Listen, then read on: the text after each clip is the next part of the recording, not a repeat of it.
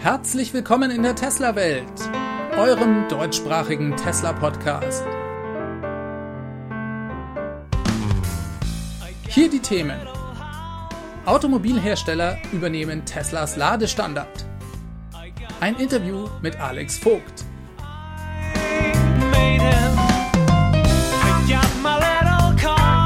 Mein Name ist David und dies ist die Folge 307.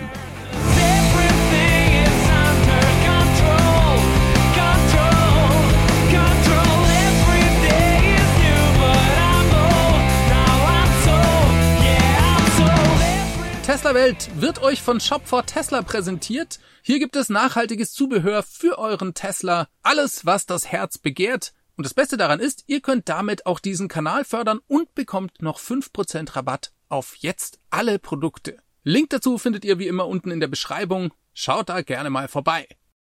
Ja, hallo und herzlich willkommen zurück in der Tesla-Welt. Schön, dass ihr wieder mit dabei seid. Ich habe heute mal wieder den Alex eingeladen zu einem sehr spannenden Gespräch und zwar wollten wir uns nochmal anschauen, wieso jetzt plötzlich alle Automobilhersteller auf Teslas Ladestandard, den amerikanischen NACS-Standard, aufspringen oder überspringen.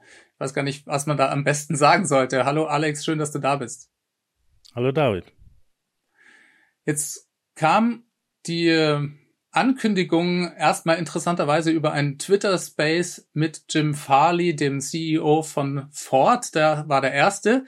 Der hat äh, sich ganz plötzlich mit Elon in einem ja, öffentlichen, ein Space ist sozusagen wie so eine Art Audio-Talk.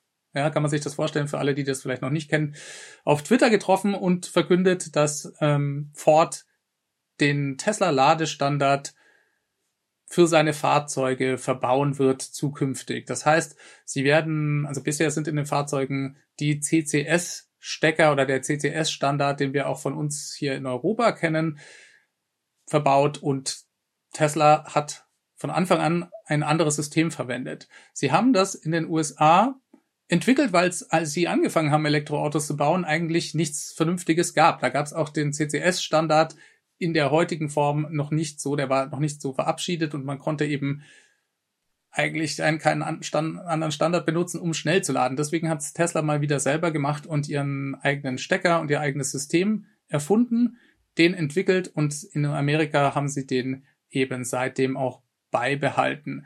Jetzt haben sie letzten November war das, glaube ich, nach zehn Jahren, den es diesen Standard gibt, entschlossen, dass sie den offenlegen.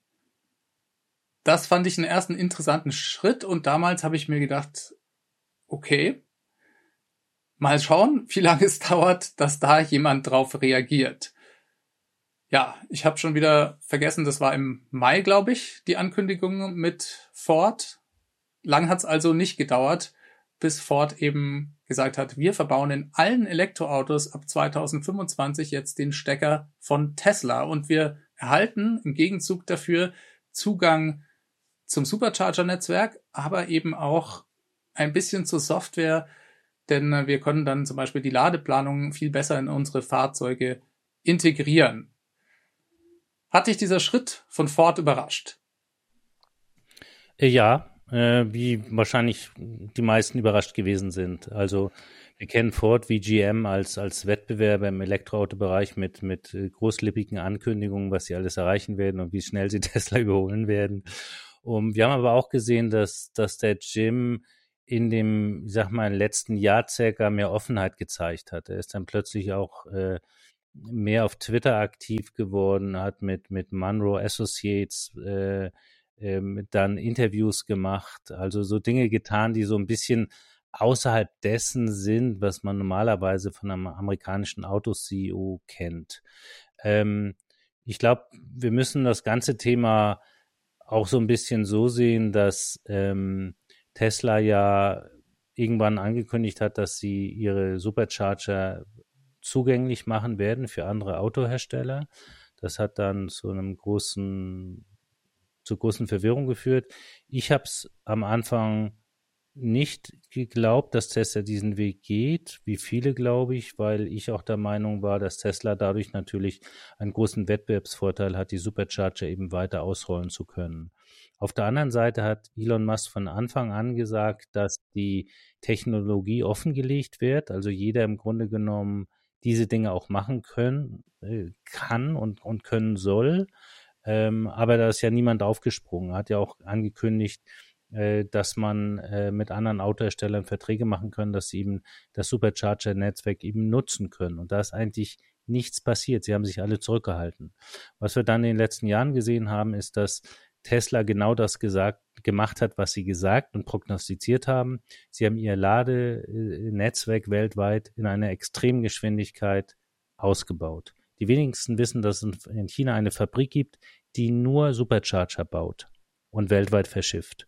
Also das ist ein, ein, ein Riesenprozess, der da im Hintergrund ist. Das ist wie eine eigene Business-Einheit, die sich nur um diese, diese Sache kümmert.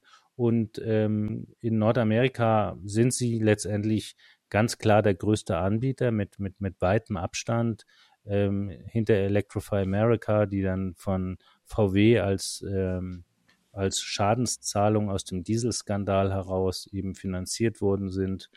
Ähm, die haben da noch was im Angebot, aber alle anderen Ladesysteme, ähnlich übrigens wie ich das in Europa wahrnehme, haben sehr viele Probleme technologischer Natur als auch von der Service-Seite her. Äh, zu wenig Ladepunkte, vieles funktioniert immer nicht. Es gibt Probleme mit den Zahlungssystemen. Zu teuer. Bei der zu, Installation ja, auch schon. Also alle Probleme, die man sich vorstellen kann. So, und in den USA ist das jetzt so gewesen, dass ähm, zunehmend natürlich die Kunden erkannt haben, wenn sie ein Auto von GM, Elektroauto von GM oder Ford äh, gekauft haben, dass das doch nicht so ganz trivial ist mit dem Laden, wenn man größere Strecken fährt. Und in den USA ist es ein großes Land, da fährt man einfach auch größere Strecken. Das gehört mit dazu. Ähm, und dann war das für die eben ärgerlich zu sehen, wie einfach das eben Tesla-Kunden haben. Insofern war das nachvollziehbar ähm, Electrify America ist ja relativ schnell auf CCS gegangen und dann hat Ameri also die USA ja auch gesagt, sie standardisieren auf CCS, so wie in Europa. Und dann habe ich eigentlich gedacht, okay, das Thema ist jetzt quasi erledigt. Tesla wird auch CCS dann überall machen, so wie wir es hier kennen. Und äh, Fisch ist geputzt. Tatsache ist aber, du hast es gesagt, dass ähm, der Standard dann beibehalten worden ist und ähm, GM und Ford erkannt haben, dass sie einen Wettbewerbsvorteil gewinnen können, wenn sie mit Tesla hier einen Vertrag machen, äh, um die Supercharger für ihre Fahrzeuge eben auch nutzbar machen zu können, weil eines der größten Kritikpunkte ihrer Kunden einfach das Laden ist. Und ähm, insofern muss ich sagen, äh, war das eigentlich schon ein bisschen vorherzusehen, dass wenn die wirklich Elektroautos im größeren Stil verkaufen wollen, sie auch ein, ein, ein Ladesystem im Hintergrund haben müssen, was, was es erlaubt, ähm, hier im größeren Stil zu skalieren. Und ähm, insofern aus dieser Perspektive ist das nachvollziehbar. Ähm, ja. GM ist dann nachgezogen und jetzt haben wir alle möglichen Anbieter auch von anderen Ladesystemen, die nachgezogen haben. Und ja. jetzt haben wir. Ich habe das mal äh, eben hier in einem Tweet von Sawyer Merritt, der das äh, heute, glaube ich, sogar ja. geschrieben hatte, es sind jetzt sechs Autofirmen, also Ford, GM, Mercedes, Rivian, Volvo und Polestar. Dann sind noch, also, und er schrieb noch, diese fünf oder diese Autohersteller, sechs Stück, sind, bauen insgesamt über fünf Millionen Fahrzeuge in den USA oder haben dort über fünf Millionen Fahrzeuge verkauft im vergangenen Jahr. Und dann sagt er, es gibt aber auch noch 19 Unternehmen, die Ladehardware produzieren, die auch alle gesagt haben, sie bauen jetzt NRCS ein. Und auch elf Ladenetzbetreiber. Und in den USA gibt es sogar schon drei Bundesstaaten, die gesagt haben, wer keine NRCS-Stecker in den Säulen hat, wird von uns überhaupt nicht mehr gefördert. Das ist schon ja. ein Bahnbruch, um die, ja, der da passiert ist. Also das war wie Dominosteine, die hier umgefallen sind. Und ähm, wir hören auch, dass selbstverständlich VW und äh, ich glaube auch sogar Hyundai in Gesprächen mit Tesla sind. Die SAE hat inzwischen angekündigt, dass sie den offengelegten Standard von Tesla jetzt tatsächlich auch zu einem offiziellen Standard machen. Ähm, das dürfte den Prozess dann nochmal beschleunigen und vereinfachen oder vielleicht sogar diese, ja, das Stück Stolz, das vielleicht der ein oder andere da auch runterschlucken muss, dann nochmal ein bisschen, ja, erleichtern, dass das eben besser geht, denn dann ist es eben auch offiziell tatsächlich ein Standard. Warum denkst du, hat Tesla das im letzten November getan, dass sie überhaupt erklärt haben, dass sie diesen Standard jetzt offenlegen? Hast du da dir zu Gedanken gemacht vielleicht, äh, woran das liegt, dass sie das nach zehn also Jahren das, jetzt tun? Dass sie Technologie offenlegen, Patente offenlegen, ist ja ein Teil der Unternehmenspolitik. Also das ist insofern eigentlich nichts Überraschendes und nichts Neues. Ähm, Tesla hat aber immer Stimmung gemacht dafür, dass ihr eigener Standard, also eben der amerikanische Standard, der ursprüngliche, also NACS, äh, besser ist. Sie haben eben, äh, also erstmal muss man wissen, und da will ich auch nicht zu tief einsteigen, da bin ich auch kein Experte, da können andere Leute besser drüber reden, dass die, ähm, die unterschiedlichen Voltnetze, die wir in den USA und Europa haben, eben auch unterschiedliche Dinge ermöglichen. Und das hat auch Auswirkungen übrigens auf den Bau von Elektroautos. Ähm, es ist nicht so, dass wir jetzt in Europa einfach mal sagen könnten, wir nehmen diesen NACS-Stecker und äh, machen auch alles so wie in Nordamerika. Das funktioniert technologisch nicht.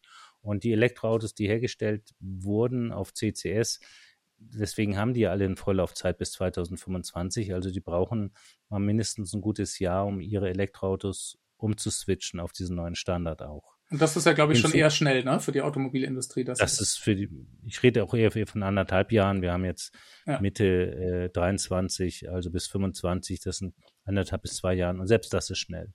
Ähm, es gibt in diesem Stecker eben gewisse Doppelfunktionalitäten, die auf die einzelnen Pins auch verlegt worden sind, die im Gegensatz zu dem stehen, was der CCS-Stecker hat.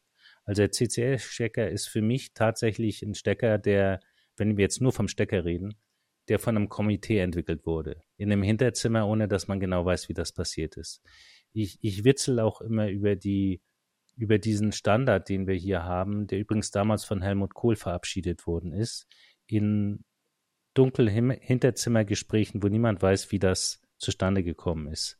Diese äh, blauen Stecker, die wir hier haben, die standardmäßig überall verkauft werden, sind zu einem Standard deklariert worden, damals von Helmut Kohl, ohne dass es da einen, einen transparenten Ausschreibungs- oder Entscheidungsprozess gegeben hat, wo Politiker oder wo Fachleute integriert waren. Und ähm, das zum Thema Demokratie zu, zu in Deutschland und in Europa. Ähm, das CCS-Thema, also ich muss sagen, wenn man sich einfach mal eine Ladesäule in Europa hinstellt und dann man nimmt diesen CCS-Stecker in die Hand und versucht, ihn ins Elektroauto reinzukriegen, es ist immer mühsam. Man braucht oft zwei Hände. Man braucht auf jeden Fall ein bisschen Kraft dafür. ein Kind kann das nicht so einfach. Und all diese Dinge sind in den USA nicht da, weil der Stecker von Tesla extrem agil, schmal, dünn und leicht zu bedienen ist. Das jedes Kind kann das in den USA, das ist überhaupt kein Thema. Hier kann das nicht zwangsläufig jedes Kind mit dem ja, CCS. Kann ich bestätigen. Meine Kids äh, schaffen es jedes Mal nicht und ich muss immer nachhelfen. Genau, oder steckt nicht richtig wollen. drin, ja. dann kriegst du eine Fehlermeldung, all diese Dinge rastet nicht ein und so weiter und so fort. Und ähm, der CCS-Stecker ist für mich ein klassischer Stecker, der entwickelt wurde von Ingenieuren, die wahrscheinlich noch nie in ihrem Leben Elektroauto gefahren haben und auch nicht geladen haben. Auf einem Blatt Papier in einem Zimmer ohne Praxisanwendung. Ähm, die hätten einfach das Ding mal nehmen sollen und mal ausprobieren sollen und dann einfach mal verschiedene Personengruppen mit verschiedenen, einfach mal ein achtjähriges Mädchen kommen lassen. Das kann man sagen, okay, ein achtjähriges Mädchen soll das sowieso nicht, aber dass die Realität ist, dass wir Familien starten, die Kinder sowieso alle mehr den Stecker reinstecken wollen. Also es ist doch äh, ein, ein Standard äh, Anwendungsfall. Und an solchen Dingen sollte man sich eben auch ausrichten die Ergonomie ist einfach Mist. Also das, was die sich da ausgedacht haben, alleine von der Ergonomie her, macht überhaupt keinen Sinn. Ja, wir können das Zurecht. auch mal einblenden hier vielleicht. Das äh, ist auch auf der Seite von Tesla, als sie den offengelegt haben, schön zu sehen, was das ja. für ein Größenunterschied einfach ist.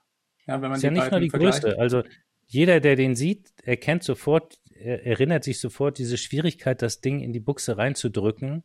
Deswegen sage ich, er brauchst erwachsene Männer brauchen oft zwei, zwei Hände und selbst dann sitzt er manchmal nicht. Ich habe auch immer wieder Situationen, wo er mir dann, wo ich nach einer Minute dann eine Meldung kriege auf meiner App, dass, dass, der, dass der Wagen nicht lädt oder der Stecker nicht drin ist oder Laden unterbrochen worden ist aus diesen Gründen. Solche Sachen hört man nicht in den USA, ja. Also das ist, das ist äh, von der Ergonomie wirklich der totale Mist, was die sich da ausgedacht haben. Und äh, aber unter dem Thema steckt natürlich, ähm, wie gesagt, die, die, ich weiß, dass Tesla verschiedene Doppelfunktionen in den Pins eingesetzt hat, deswegen konnten sie das auch so platzsparend eben integrieren. Ähm, und ähm, in Europa wurde das eben voneinander getrennt, was einfach mit den unterschiedlichen Netzen und Voltzahlen zu tun hat. Und wenn jemand zu Hause lädt oder in einem Fast Charger lädt, weil da einfach unterschiedliche Anwendungsfälle eben eine Rolle spielen und eben Gleichstrom und Wechselstrom und so weiter und so fort. Das ist eine gewisse Komplexität, die dahinter steckt. Viele sagen, das äh, Elektrizitätsnetz in Europa ist wesentlich besser als das in den USA, das wesentlich instabiler ist, mag alles sein. Tatsache ist, für einen Konsumenten ist es nicht nachvollziehbar, dass wir so ein klobiges Ding hier haben und so viel Probleme beim Laden im Vergleich zu dem, was in den USA da ist. Ja, und Elon Musk hat was, sich, glaube ich, darüber auch aufgeregt, als er erfahren hat, äh, dass der CCS-Standard verabschiedet werden soll vor vielen Jahren hat er versucht, da noch zu intervenieren, weil ihm hatte keiner Bescheid gesagt, dass sowas überhaupt in Arbeit ist. Er hat es aber wohl noch ja. Mitbekommen, bevor das dann in Gesetze gegossen wurde. Und da war aber schon alles zu spät. Es gibt ein Komitee, die entscheiden das. Äh, was will da jetzt dieser komische Elon Musk mitreden? Aber ich hatte den Eindruck, dass Tesla da schon vielleicht einen Weg gesehen hätte, das technisch auch für Europa umzusetzen. Ich stecke, wie gesagt, da jetzt nicht konkret in den Belegungen von den Pins und so weiter, das weiß ich nicht. Ich hatte aber aufgrund der Reaktion, die er da gezeigt hat, den Eindruck, dass sie da zumindest gedacht hätten, sie finden da eine bessere Lösung. Also ich bin mir eigentlich sicher, dass es eine bessere Lösung gegeben hätte.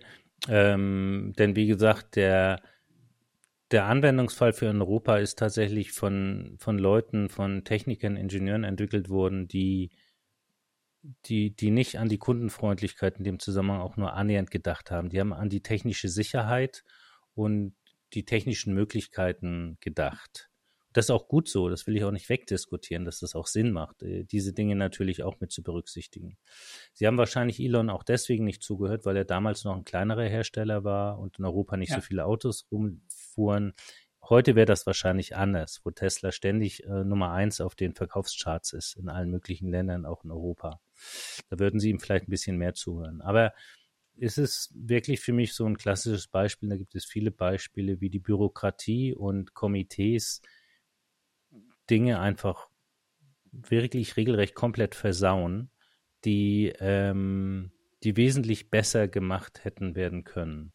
Das ist nicht immer so in Europa. Ich glaube zum Beispiel, dass wir mit dem metrischen System wesentlich besser dastehen als die Amerikaner. Ähm, aber in dem Fall, glaube ich, haben wir uns ziemlich ins Knie geschossen. Ähm, für die Autohersteller in Europa, die ja natürlich auch in den USA liefern, als auch andersrum, ist es jetzt ja auch so, dass sie da eine zusätzliche Komplexität haben, weil sie haben jetzt zwei Standards, einmal den amerikanischen, nordamerikanischen Standard und dann den europäischen Standard. Und in Asien haben sie dann vielleicht noch CHATEMO, also dann haben sie drei Standards. Äh, und dann müssen sie Autos, die sie produzieren, immer genauso produzieren, dass sie natürlich für, auf diesen Markt passen. Jetzt kann man sagen, das müssen sie sowieso machen, weil es eben Feinheiten gibt bei den Autos, die unterschiedlich sind. Je nach, man kann nicht jedes Auto einfach in jedes Land verkaufen, sondern das muss gewissen Anforderungen entsprechen. Aber diese verschiedenen Ladestandards machen das Thema nicht einfacher. Hinzu kommt eben das äh, Volt-Thema, was eine große Rolle spielt, mit welcher Volt-Architektur ähm, die Elektroautohersteller eben arbeiten. Das führt auch wieder zu Problemen und Kopfkratzen unterschiedlichster Art. Ähm, aktuell, glaube ich, will eigentlich in Nordamerika jeder auf den NACS-Standard gehen, weil, weil da ist jetzt gesetzt. Und alles andere bedeutet in Zukunft, dass die Kunden mit Adaptern arbeiten müssen. Und das will man natürlich auch wieder nicht, weil es dann auch wieder viele Beschwerden geben wird. Und zwar zu Recht.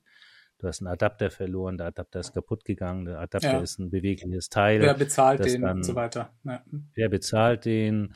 Äh, und dann hast du so ein klobiges Ding da noch dranhängen, zwischenzeitlich und so weiter und so fort. Also, was ich damit sagen will, ist, ähm, die, der gesamte Industrie ist damit ein Bärendienst erwiesen worden ähm, statt sich wirklich nach der besten Lösung für, für den Gesamtmarkt weltweit zu orientieren, was auch zu einer großen Kostensenkung bei den Autoherstellern führen würde.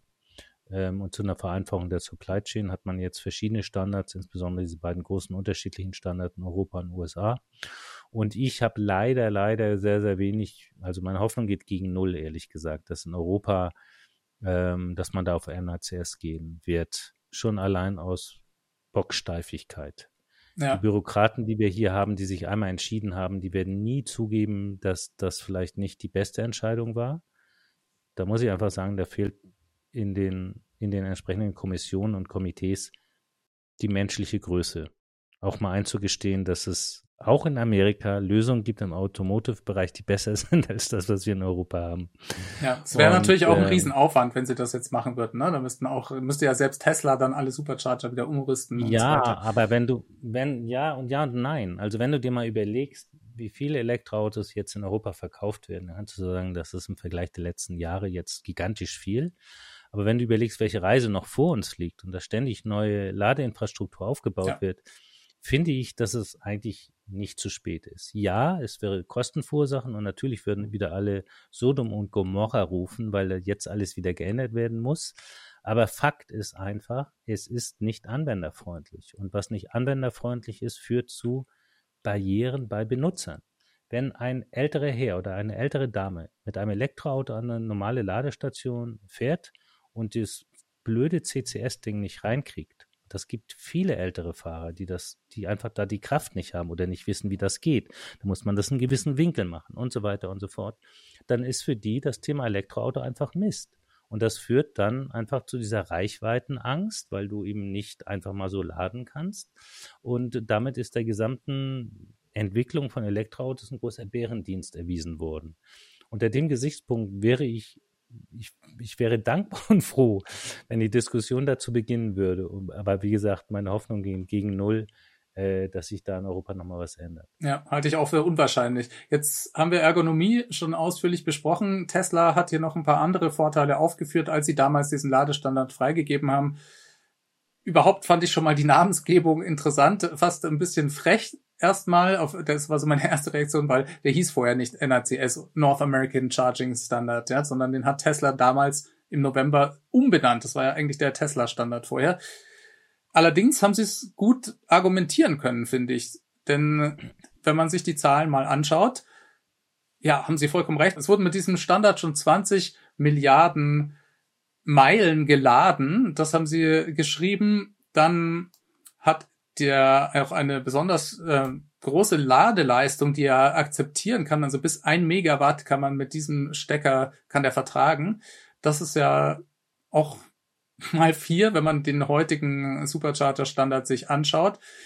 Dann hat er keine beweglichen Teile, okay, ja, ist äh, sicher auch ein guter Punkt. Ist eben die Hälfte von, von der Größe her, was der CCS angeht, und äh, doppelt so leistungsstark, sagt Tesla. Und ähm, sie argumentieren das auch mit der Anzahl der Fahrzeuge, die es gibt. Und sie sagen, der, die NACS-Fahrzeuge, die übersteigen die CCS-Fahrzeuge in den USA um das Doppelte.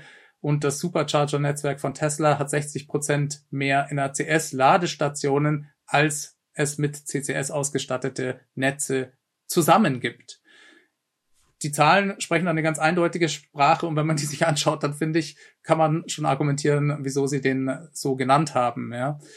Das ähm, öffnet jetzt den Herstellern das Tor zum Supercharger-Netzwerk. Das war vorher ja auch offen. Da hat das Tesla selbst gemacht und die Ladestationen geöffnet. Man musste allerdings über die Tesla-App gehen. Und ich könnte mir vorstellen, dass das einer der großen Punkte war, wo dann Ford zum Beispiel auch gesagt hat, das möchten wir eigentlich nicht. Wir würden gerne haben, dass die Kunden unsere Ford-App benutzen können, um das zu machen. Und um dann auch am Supercharger zu laden, müssen wir mit Tesla zusammenarbeiten und kriegen dadurch dann auch, dass wir den Stecker verbauen, Zugang zur Software, kriegen damit Zugang zu einer Einbindung in die Navigation und haben vor allem auch die Daten von den Kunden. Das ist ja auch kein zu unterschätzender Faktor das sind so die Vorurteile, die für mich so auf der Hand liegen, wenn ich mir die anderen Hersteller jetzt erstmal anschaue. Habe ich was vergessen? Ist für dich da noch was dabei? Nein, also ich, ähm, also ich, ich glaube das auch. Ich glaube, dass die äh, Kundenumfragen gemacht haben, die etablierten Autohersteller, und, und das macht auch total Sinn. Und dass die Kritik immer dieselbe war. Die, die größte Kritik wird bei der Ladeinfrastruktur gewesen sein. Und wenn man dann tiefer reindrillt, äh, reinbohrt, dann kommt man zu all diesen Punkten, die du angesprochen hast, Software, ähm, Datenaustausch von Systemen, nahtloses Laden, ohne mit Kreditkarten hantieren zu müssen, mit einem eigenen Account und so weiter und so fort.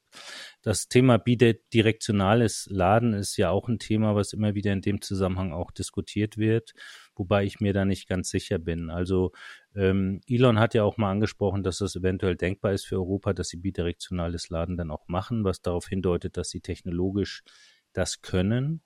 Ich habe aber auch von anderer Seite gehört, dass das auch wieder mit dem Stecker zu tun hat, dass das dann eben nicht geht. Aber ähm, wie gesagt, da, das ist eine Diskussion zwischen Technikern und Ingenieuren. Und ich weiß aus Erfahrung, dass man solche Dinge so oder so eben auch lösen, lösen kann und, und, und Lösungen dafür finden kann. Ähm, interessant ist sicherlich, in welcher Wahnsinnsgeschwindigkeit dieser Schwenk von CCS zu äh, dem Tesla-Standard, wie ich ihn auch gerne nenne, übergeht. Ähm, das ist schon erstaunlich, wie ähm, überraschend schnell das ging. Auch erstaunlich ist, dass diese Ankündigungen auch von GM dann auf Spaces stattgefunden haben, auf Twitter, was ja ein Tesla Elon Musk Unternehmen ist, wo sich die Autohersteller vor kurzem noch drüber mokiert haben, dass sie dort keine Werbung schalten werden. Ich glaube, GM ist sogar richtig ausgestiegen aus der Werbung bei Twitter und äh, Mary Barra hat auch vor diesem Space monatelang keinen Tweet mehr abgesetzt, weil sie das offensichtlich boykottiert genau. hat, das Netzwerk. Ne? Das, ich also denke, das, Elon hat sich wahrscheinlich gezwungen und das als Bedingung gestellt. Und ja, ja. ich fand auch, es gab einen riesen Unterschied zwischen dem Space von äh, mit Ford, mit Jim Farley, der sehr offen war und und da auch ja. äh, wirklich sich gut mit Elon verstanden hat. Ja, die, das war hat Spaß gemacht, den beiden da zuzuhören. Und dann äh, im Gegensatz Mary Barra, die ich glaube, es ging keine fünf Minuten. Ich hatte den Eindruck, sie wollte da einfach nur raus aus der Situation und fand das ganz, ganz schlimm, dass sie das jetzt machen muss. Ja, ja, das ist ja, äh, das ist natürlich äh, emotional eine schwere Niederlage. Deswegen sage ich ja auch so wie, wie auf Glas kauen. Ähm, sie haben sich mokiert über Tesla, sie haben das Unternehmen lächerlich gemacht, sie haben Elon Musk äh, negativ dargestellt. Natürlich hat sie das jetzt nicht persönlich öffentlich gemacht, aber das Unternehmen GM hat das gemacht, rechts und links und wo sie nur konnten. Sie haben behauptet, sie wären äh, die führenden Elektroautohersteller, was geradezu lächerlich ist. Aber es gibt immer noch Leute, die so schlecht informiert sind, dass sie solche Sachen dann glauben. Sie haben unter anderem auch indirekt dafür gesorgt, dass Elon Musk nicht eingeladen wurde äh, für wichtige Meetings mit der Regierung äh, zu verschiedensten Themen, auch zu den Incentives, also zu den Zuschüssen, die die Amerikaner bekommen. Also das ist ein Schlag ins Gesicht gewesen von Elon Musk, äh, noch und nöcher. Und jetzt musste sie letztendlich zur Kreuze kriechen äh, und dann auf Spaces ähm, äh, dann mit ihm diese Verkündigung machen und das hat sie garantiert nicht gerne gemacht. Das ist genauso wie du gesagt hast, das war ein schwerer Gang, ein Weg nach Canossa für sie. Ähm, für Jim wahrscheinlich weniger. Ich habe auch denselben Eindruck an der Stelle gehabt. Ähm, und ähm, es ist für mich deswegen wichtig, weil dadurch, dass diese Autohersteller jetzt mit dem Supercharger-Netzwerk auch arbeiten, ist Tesla so ein bisschen aus der Schmuddelecke raus. Vorher war das immer so ein bisschen das Schmuddelkind, mit dem keiner spielen wollte. Und jetzt gehört Tesla äh, zur Gruppe der großen Autohersteller offiziell auch dazu. Ähm, es ist jetzt nicht mehr möglich für Ford, Volvo, äh, GM, Mercedes äh, negativ über das Ladenetzwerk von Tesla zu reden. Äh, man kann das machen, was Mercedes macht, dass sie gleichzeitig ihr eigenes Ladenetzwerk, was sie dann irgendwann mal ausbauen wollen, äh, anzupreisen und zu bewerben. Aber letztendlich gesehen erkennen sie an, dass, dass Tesla hier marktführend ist, dass Tesla eine gute Technologie hat und dass sie ein verlässlicher Partner sind. Und das alleine führt einfach zu einer kompletten neuen Wahrnehmung des Unternehmens. Nicht nur in Übersee, sondern auch bei uns. Und das finde ich ein Riesenerfolg für Tesla. Freut mich auch für Elon Musk persönlich, der ja wirklich, also was, was der geleistet hat, persönlich in der Fabrik rumzuspringen, mehr oder weniger 24 Stunden am Tag gearbeitet, ohne auch nur einen einzigen Tag oder ein paar Stunden in der Woche frei, ähm, jahrelang sich wirklich die Fingernägel abgerissen. Wobei, wie er selber ja auch so schön immer gesagt hatte, ich könnte auch in einem Whirlpool sitzen und Caipirinhas mit Models trinken, ja. Das vergessen die Leute immer. Der, der ist Milliardär, der, der bräuchte das alles nicht machen. Ähm, der ist kein Manager, so wie Mary Barra oder der Jim oder viele andere, die deutschen ähm, Automanager, der einfach ein paar Jahre seine Millionen dann abzieht und sich die Pension freut. Das ist Elon nicht. Eine völlig andere Kategorie. Das ist ein Unternehmertyp, äh, den die Welt in der Größenordnung und in so einer Transformation seit ewigen Zeiten nicht gesehen hat. Und da wird später noch viel über ihn geschrieben werden und gesprochen werden, weil er eben natürlich seine Type und er eckt an, er ist schwierig und er hat ein ziemlich ähm, lautes Mundwerk. Ich finde zum Beispiel diesen Cage-Fight, den er jetzt mit Mark Zuckerberg machen will, nicht besonders eine gute Idee. Ich hoffe nur, er verletzt sich nicht oder er verletzt ihn nicht. Und das geht irgendwie gut aus, das Ganze. Und äh, ja, also er ist einfach eine kontroverse Persönlichkeit. Aber ehrlich gesagt, das sind alle großen Unternehmertypen gewesen. Wenn man da mal nachliest äh, in den Biografien, dann findet man all diese Merkwürdigkeiten bei diesen Menschen. Und das gehört vielleicht einfach dazu. Ja, das sehe ich ähnlich. Du hast es gerade schon angesprochen. Einer der Vorteile, den Tesla dadurch hatte, ist dieser große Erfolg den, und auch die offizielle Bestätigung, dass das Supercharger-Netzwerk einfach ein Muss ist für alle Hersteller jetzt. Was gibt es denn deiner Meinung nach noch für andere Vorteile für Tesla? Weil wir über die anderen Vorteile für die Nutzer und für die Hersteller haben wir jetzt schon gesprochen. Also für Tesla gibt es eine ganze Reihe von, von Vorteilen. Einmal diese, diese, diese weichen Faktoren, dass sie jetzt ein anerkannter, anerkannter Autohersteller sind, aber selbstverständlich ist das so, dass jeder, der mit einer anderen Automarke jetzt bei, bei Tesla lädt, äh, erstmal das Tesla-Logo Logo die ganze Zeit vor der Nase hat, wenn er, wenn er, wenn er, wenn er den Stecker reinsteckt und wenn er sein Auto lädt. Und rechts und links stehen alle möglichen Elektroautofahrer von Tesla.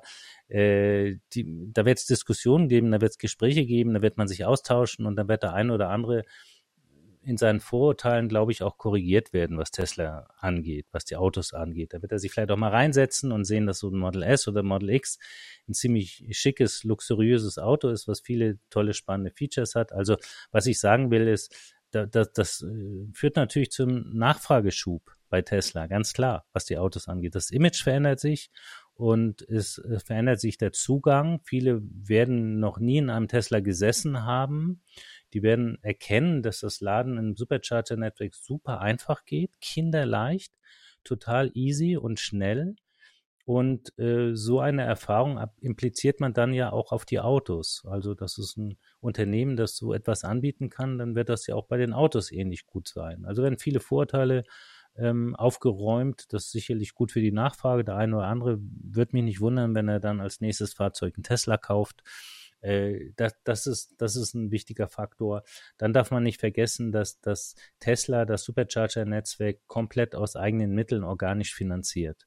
Das heißt, wir haben hier jetzt eine Situation, dass einfach die Auslastung steigt. Tesla ist ja extrem schlau in der Art und Weise, wie sie die äh, Supercharger managt. Also sie haben letztendlich ja alle Daten, weil sie mit ihrer eigenen Unternehmenssoftware auch arbeiten, die sie selber entwickelt haben, was auch wieder Novum ist, wenn das übrigens niemand redet äh, und können genau ermitteln, wie die Auslastungskurven bei gewissen Superchargern eben sind und reagieren dann extrem schnell, um die Kapazität zu erhöhen.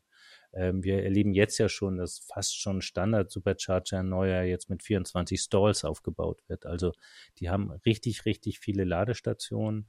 Ja. Ähm, die, 88 die Stück in Arizona haben wir gerade gesehen, in den USA, ja. ne?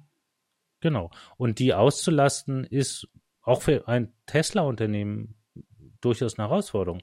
Also du wirst es sicher bestätigen, wie, wie, oft steht man alleine an einem Supercharger? Gar nicht so selten. Das, das passiert schon immer wieder. Und wann erlebt man einen Supercharger, der komplett bis auf den letzten Platz belegt ist? Ich erinnere mich nicht an so eine Situation. Die wird es geben, aber die sind nicht richtig häufig. Ähm, das heißt mit anderen Worten, hier ist Kapazität da für eine bessere Auslastung, was natürlich auch bedeutet, ähm, dass man hier äh, aktuell dann mit dem Stromnetz plötzlich was, also mit dem Stromverkauf regelrecht was zu tun hat.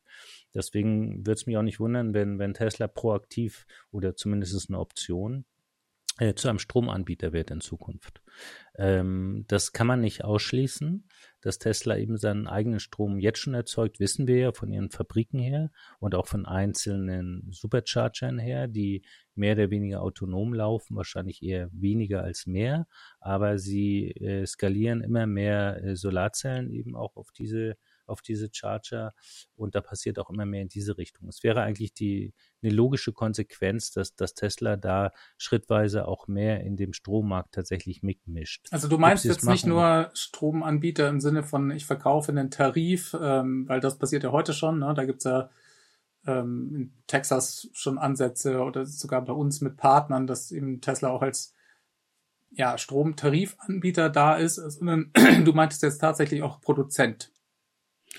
Wenn Sie mit Ihren Solarzellen richtig groß skalieren, ähm, dann werden Sie überschüssige Energie wahrscheinlich auch haben, die Sie direkt eben verkaufen können. Ähm, das wird sich zeigen. Das, ist, das sind jetzt so alles Hypothesen, die man unterschiedlich sehen kann.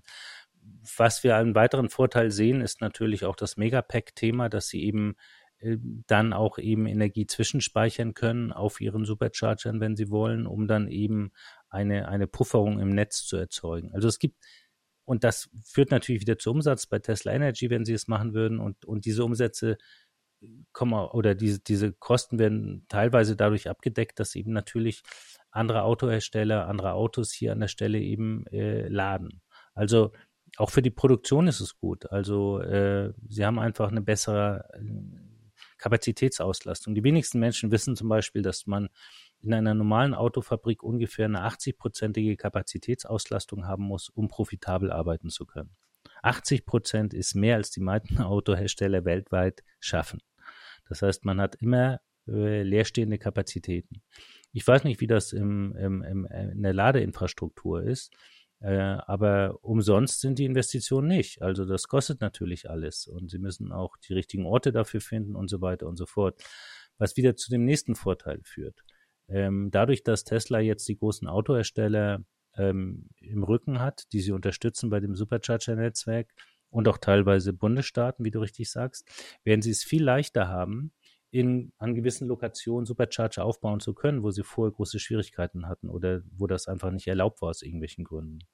Ähm, viele Lobbygruppen werden jetzt umdenken müssen im Zusammenhang mit Tesla, weil sie jetzt nicht mehr einfach immer nur dagegen anstinken können, sondern eben in anderen Situation sind. Ähm, das geht so weit, dass das Dealer-Netzwerk, also die ähm, die Einzelhändler in den USA, die Autos verkaufen, die auch Elektroautos von anderen Marken verkaufen, die ja immer eine der größten und stärksten Lobbygruppen in den USA gewesen sind, die Tesla Schwierigkeiten gemacht haben beim Verkauf von Elektroautos, dass die jetzt plötzlich ja eigentlich Tesla unterstützen müssen, wenn es um Supercharger geht, damit die Marken, die sie ja auch mit reparieren und wo sie den Service machen, dann ja auch natürlich Ladestationen in der Nähe haben. Also verstehst du, was ich meine? Das, wird, das führt jetzt das alte Feindbild, Tesla ist böse, Tesla ist schlecht, Elon Musk ist verrückt, ist jetzt nicht mehr so einfach aufrechtzuerhalten. Und all das wird auch dazu führen, dass die Legislative, also die Politiker bei der Gesetzgebung an der einen oder anderen Stelle über Tesla neu nachdenken müssen. Es gibt ja auch Länder, Regionen, Bundesländer, wo der direkte Verkauf von Tesla-Fahrzeugen verboten ist. Oder wo man eben äh, kein, äh, kein Service Center, wo Tesla kein Service Center oder kein Showroom haben darf. Äh, das sind natürlich lächerliche Sachen, die aber, glaube ich, äh, zunehmend bröckeln werden. Das wird sich äh, schrittweise rückwärts entwickeln. Ähm, ganz alleine tatsächlich durch, durch diese, durch diese Supercharger-Geschichte. Also das ist, äh, Brick in the Wall, wie ich das nennen würde. Das ist ein Riss in der Wand und äh, danach folgt dann irgendwann der Dammbruch. Und ähm, in ein paar Jahren wird, wird Tesla ein ganz normaler Autohersteller in den USA sein, in Anführungsstrichen ganz normal, wie, wie alle anderen auch etabliert, anerkannt.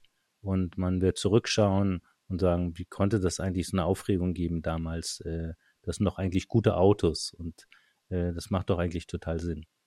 Mir fällt jetzt da noch ein anderer Punkt ein und das wäre tatsächlich auch die Daten, die hier ja anfallen. Denn Tesla, du hast es schon richtig ja. gesagt, die steuern ganz genau den Ausbau des Netzwerks.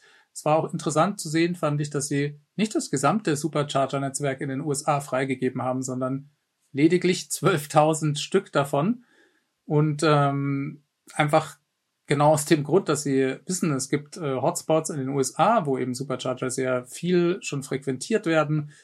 Die werden da vermutlich jetzt erstmal nicht dabei sein, bevor die dann nicht dementsprechend ausgebaut sind und durch die Integration auch in die Fahrzeugsoftware bei den anderen Herstellern könnte ich mir vorstellen, dass dann eben auch sowas viel einfacher umzusetzen ist, was wir heute schon in Europa vom Tesla Supercharger Netzwerk kennen, nämlich dass, wenn ich ein Routing habe in meinem Auto und äh, ich schaue mir die nächsten zwei Ladestops an, er mir eine Zahl anzeigt, wie viele Ladepunkte dort besetzt sind, aber eben nicht aktuell besetzt sind, sondern besetzt sind zu dem Zeitpunkt, wo ich an diesem Ladestandort dann ankommen werde.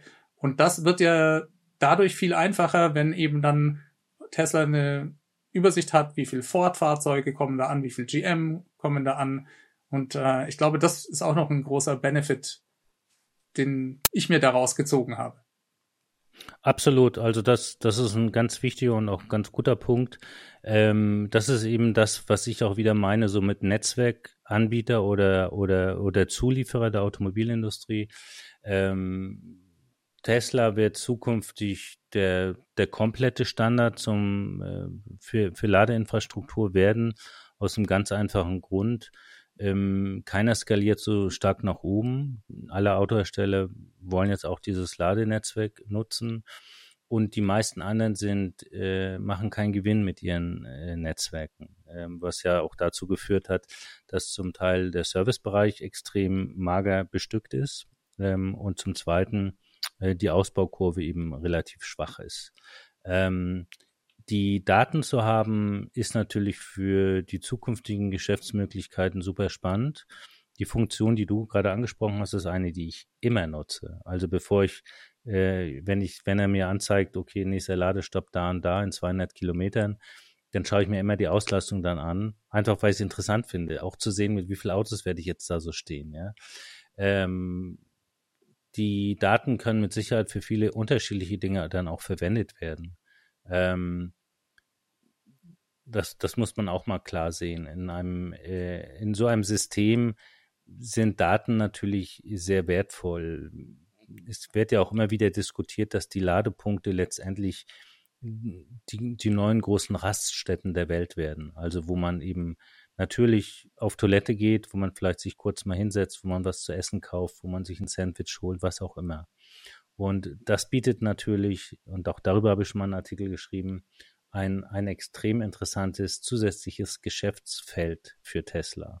Wir kennen zwar die eine oder andere Lounge, auch hier in Europa von Tesla, die auch ganz angenehm, ganz nett ist, aber wenn Tesla wollte, dann könnte sie da ein ganzes Ökosystem an Einzelhändlern ähm, äh, mit integrieren und damit auch wieder Gewinne schreiben, die bei diesen Superchargern dann eine präferierte Positionierung haben. Also da gibt's ja, ja, ähnlich wie eine Tankstelle, ja? da gibt's ja unterschiedliche Ideen, wie man sowas eben auch äh, gestalten und aufsetzen kann. Ähm, also da sind eigentlich der Fantasie keine, keine Grenzen gesetzt und von der Datennutzung her natürlich auch sehr spannend. Mit den Daten wird man eine Menge anfangen können. Ähm, auch das sollte man nicht unterschätzen. Wenn es nur darum geht zu ermitteln, wie ist denn das normale Ladeverhalten? Mit, mit was für einer, mit was für einem State of Charge kommen die Leute hier im Durchschnitt an? Was für Ausreißer gibt es? Wie viel, bis zu welchem Grad wird eigentlich üblicherweise geladen? Und, und so weiter. Das, auch allein das schon sind für die Autohersteller von Elektroautos ganz wichtige Informationen ähm, mit denen sie unheimlich viel anfangen können in der Konzeptionierung neuer Elektroautos. Äh, und solche Informationen sollte man nicht unterschätzen. Ähm, und die hat Tesla dann. Und da werden die Autohersteller dann sagen, das wollen wir aber haben, die Daten wollen wir haben. Steht das auch im Vertrag schon drin, das wissen wir nicht, ähm, dass es solche, solche Möglichkeiten gibt. Aber nur wenn man die Daten hat und die Daten entsprechend sauber auswerten kann, interpretieren kann, wird man in Zukunft auch eben einen Service bieten können für, für die Kunden, der einfach zu einer langfristigen Kundenbindung führt. Ähm, das, das ist eindeutig und, und, und, und, und vollkommen klar. Ich habe mir gedacht, das öffnet vielleicht auch Tür und Tor für weitere Integrationen. Denn jetzt haben Sie schon mal Ihren, innen, Ihren inneren Schweinehund da vielleicht überwunden und äh, arbeiten mit Tesla bei den Superchargern zusammen. Warum denn dann nicht auch vielleicht bei einem Betriebssystem für die Autos oder dann zukünftig beim autonomen Fahren? Also ähm, auch das habe ich mir schon mal hin und her überlegt. Beim autonomen Fahren, also beides, beides ja, ähm, erfordert aber trotz allem eine gewisse Hardware-Technologie, die die Fahrzeuge dann haben müssen, was Natürlich, insbesondere mit klar. der IT-Architektur viel zu tun hat. Aber prinzipiell ganz eindeutig möglich. Und du kannst es jetzt dann auch weiterspinnen und auch die Batterien dazu nehmen. Und dann überleg mal, was ist denn jetzt eigentlich noch von dem Auto ursprünglich übrig, dass diese Fremdmarken tatsächlich dann beim Supercharger laden. Da reden wir wirklich nur noch vom Blech. Also alles andere ist dann wirklich von Tesla. Du hast die, die IT-Architektur, du hast die Software für autonomes Fahren, du hast die Batterie von Tesla und das Fahrzeug lädt eben auch bei in, in, in, in einem Tesla Supercharger. Dann hast du wirklich nur noch die Karosserie und, und das Badge drauf, sage ich jetzt mal provokant. Das ist natürlich mehr. Aber ähm, du verstehst, was ich damit sagen will. Und das ist auch die Entwicklung, die ich sehe. Denn diese Begriffe, was wir gerade beschrieben haben, was dann alles von Tesla geliefert wird, ist der Value-Added-Bereich. Alles andere ist eigentlich kein, kein Wertzuwachs. Du kannst kein Geld damit verdienen, dass du eine Karosserie baust heute. Also sehr, sehr wenig. Ähm, die interessanten, attraktiven Gewinnpotenziale stecken eben in der Batterie, in der Software äh, und natürlich auch im autonomen Fahren drin. Und äh, das gräbt Tesla den etablierten Autoherstellern ab. Also das kann langfristig tatsächlich ein bisschen trojanisches Pferd werden für etablierte Autohersteller, das Thema, ähm, wo sie jetzt über den Umweg der Ladeinfrastruktur Zugang ähm, finden und als größere Zulieferer in Zukunft dann ähm, weitere Teile des, des Marktes übernehmen und, und dann natürlich dadurch auch ihren eigenen ähm, äh, Gewinn erweitern. Die wenigsten reden ja noch darüber, dass, dass Tesla mal Autos für, für Mercedes-Benz gebaut hat. Das ist für heute für die meisten ja noch unglaublich. Ähm, insofern ist das noch nicht mal was Neues dann für Tesla, wenn sie es machen würden. Also sie haben schon mal die Batterie, kompletten Batteriesysteme für andere Autohersteller gebaut, äh, geliefert und das hat hervorragend funktioniert. Warum sollen sie es nicht in Zukunft machen? Ja, das stimmt. Jetzt gibt es natürlich nicht nur Freunde von dieser Entscheidung, auch unter Tesla-Fahrern, sondern es gibt auch Leute, die sagen, wir verstehen das nicht. Tesla hatte hier dieses tolle Alleinstellungsmerkmal mit dem super ausgebauten Supercharger-Netzwerk. Das bringt doch jetzt eigentlich nur potenziell mehr Probleme, wenn dann eben mehr Autos laden können. Also man, kann, man könnte das auch kritisch sehen. Wir haben jetzt schon gerade ganz viele Vorteile angesprochen, die wir auch für Tesla sehen. Sie machen mit anderen Kunden plötzlich Gewinn, die es vorher nicht gab. Ob das jetzt so viel bringt oder ob es das, ob sich das lohnt, ist die andere Frage. Auf der anderen Seite, ähm, ja, wie gesagt, wir haben es gerade schon alles angesprochen, die Daten, Marketing und so weiter. Jetzt glaube ich aber ehrlich gesagt, dass Tesla das nicht nur aus solchen Gründen macht, sondern dass da immer noch diese, diese Mission mitschwingt. Findest du das, siehst du das ähnlich oder dass sie einfach das sagen, wir beschleunigen dadurch die äh, Elektromobilität? Also viele Tesla-Fahrer, und da sind wir wahrscheinlich auch nicht ganz äh, unberührt von, fühlten sich ja als, als elitäre kleine Gruppe von Menschen, die was Gutes für die Natur machen. Also so, wir sind, wir sind besonders und, und, und, und wir machen das Richtige. Und das ist natürlich eine sehr arrogante Einstellung. Das muss man einfach mal generell so sehen. Äh, ist natürlich auch entstanden durch die, durch das ganze Image von Tesla. Aber sicherlich haben die, hat die Ladeinfrastruktur auch mit dazu geführt, wo man in einem sehr sauberen Umfeld sich mit den Kollegen, die auch einen Tesla fahren, unterhalten konnte und, und unter sich war und, äh, und, die, und sich austauschen konnte. Und jetzt wird man in Zukunft eine Situation haben in den USA, wo, wo, wo rechts und links andere Automarken stehen, mit den Leuten, die man vorher so eher seine Probleme hatte, weil, weil, weil die meisten, die man getroffen hat, die versuchten einen zu erklären, warum Verbrenner eigentlich viel besser ist als ein Tesla. Oder eben die Erfahrung, dass, dass diese Pickup-Trucks dann einfach auf den Supercharger äh, als, als Parkplatz abgestellt werden und solche Geschichten. Ähm, das natürlich zu so ein bisschen, ich will nicht sagen Feindschaft, aber, aber Problemen geführt hat zwischen Tesla und allen anderen Marken. Das einzige Negative, was, was eventuell für einen Tesla-Fahrer jetzt passieren kann, ist, dass er eben sagt, er fährt zu einer Ladestation, einen Supercharger und der ist besetzt und er ist voll. Kann aber eigentlich nicht passieren, wie wir gerade erklärt haben, weil du ja in deiner App sofort siehst, also wirst ja sofort umgeleitet, frühzeitig zu dem Supercharger geleitet, wo natürlich genügend freie Ladestationen da sind. Passiert ja extrem selten an Feiertagen oder so, dass Leute sich mal beschweren, weil sie beim Supercharger äh, tatsächlich eine überfüllte Situation hatten oder sogar warten mussten. Ähm, in Europa habe ich das ein einziges Mal erlebt und das waren irgendwie zwei Minuten oder so äh, auf der Alpenüberquerung in Bozen. Äh, Mir ist tatsächlich noch nie passiert, aber ich habe schon natürlich auf Twitter von Leuten gehört, die jetzt auch vielleicht im Urlaubsverkehr in Schweden dann mal ein Problem haben. Ich fahre ja. noch äh, bald nach Kroatien. Das wird auch spannend, weil da gibt's dann eben auch nicht besonders viele Ladestationen und nicht besonders viele genau. Ladepunkte. Also das, da könnte es dann schon mal zu Staus vielleicht kommen.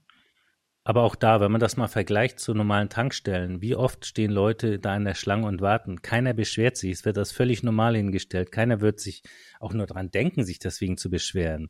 Äh, es ist halt so, wie es ist. Äh, aber bei Ladestationen wird da, wird da so eine riesen Story draus gemacht und das passiert eben extrem selten. Also das wäre die einzige Kritik, die, die man eigentlich haben kann.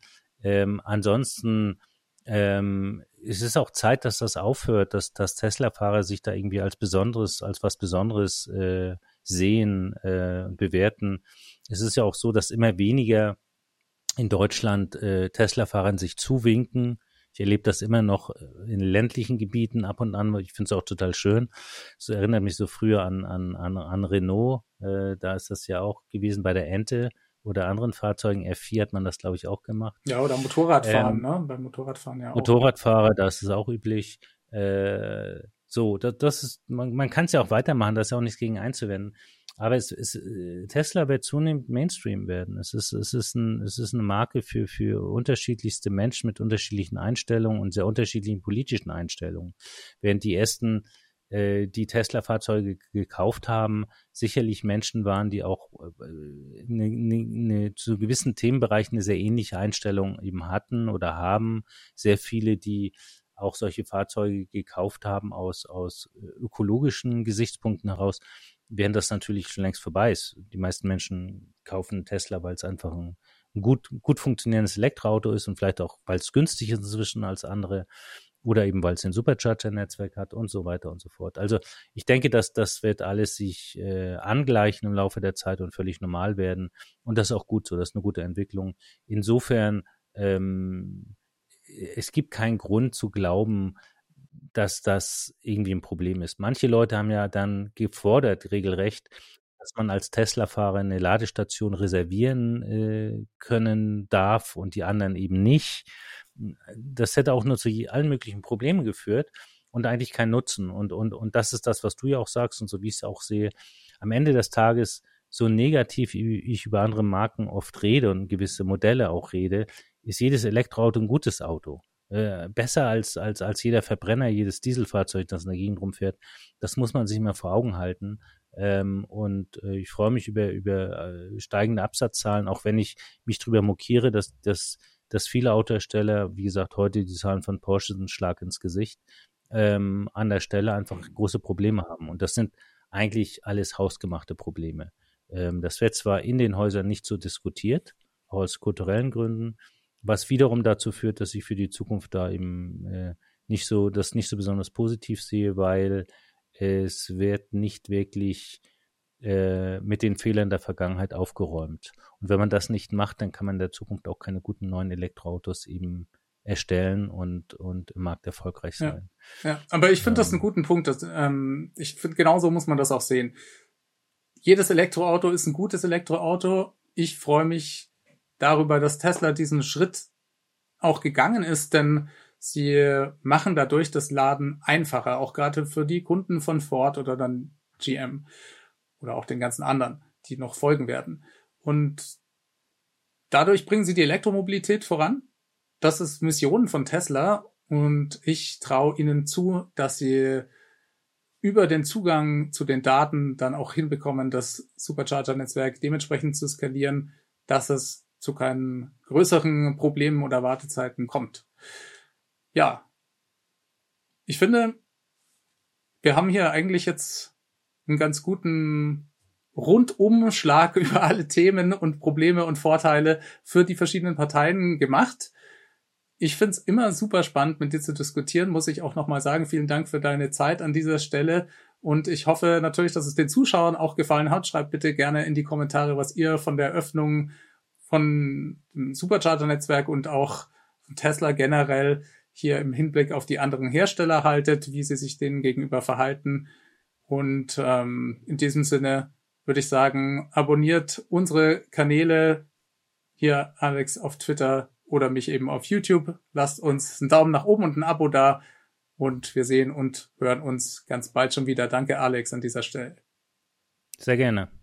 Falls ihr diesen Kanal unterstützen wollt, dann schaut mal bei Shop for Tesla rein. Ihr bekommt 5% Rabatt auf jetzt alle Produkte und ihr tragt mit eurem Kauf auch dazu bei, dass ich weiter diese Videos machen kann. Diese Sendung wurde freundlicherweise vom Tesla Owners Club Helvetia in der Schweiz und dem TFF, dem Tesla Fahrer und Freunde e.V. unterstützt. Produziert wurde die Sendung von DF Media Creations.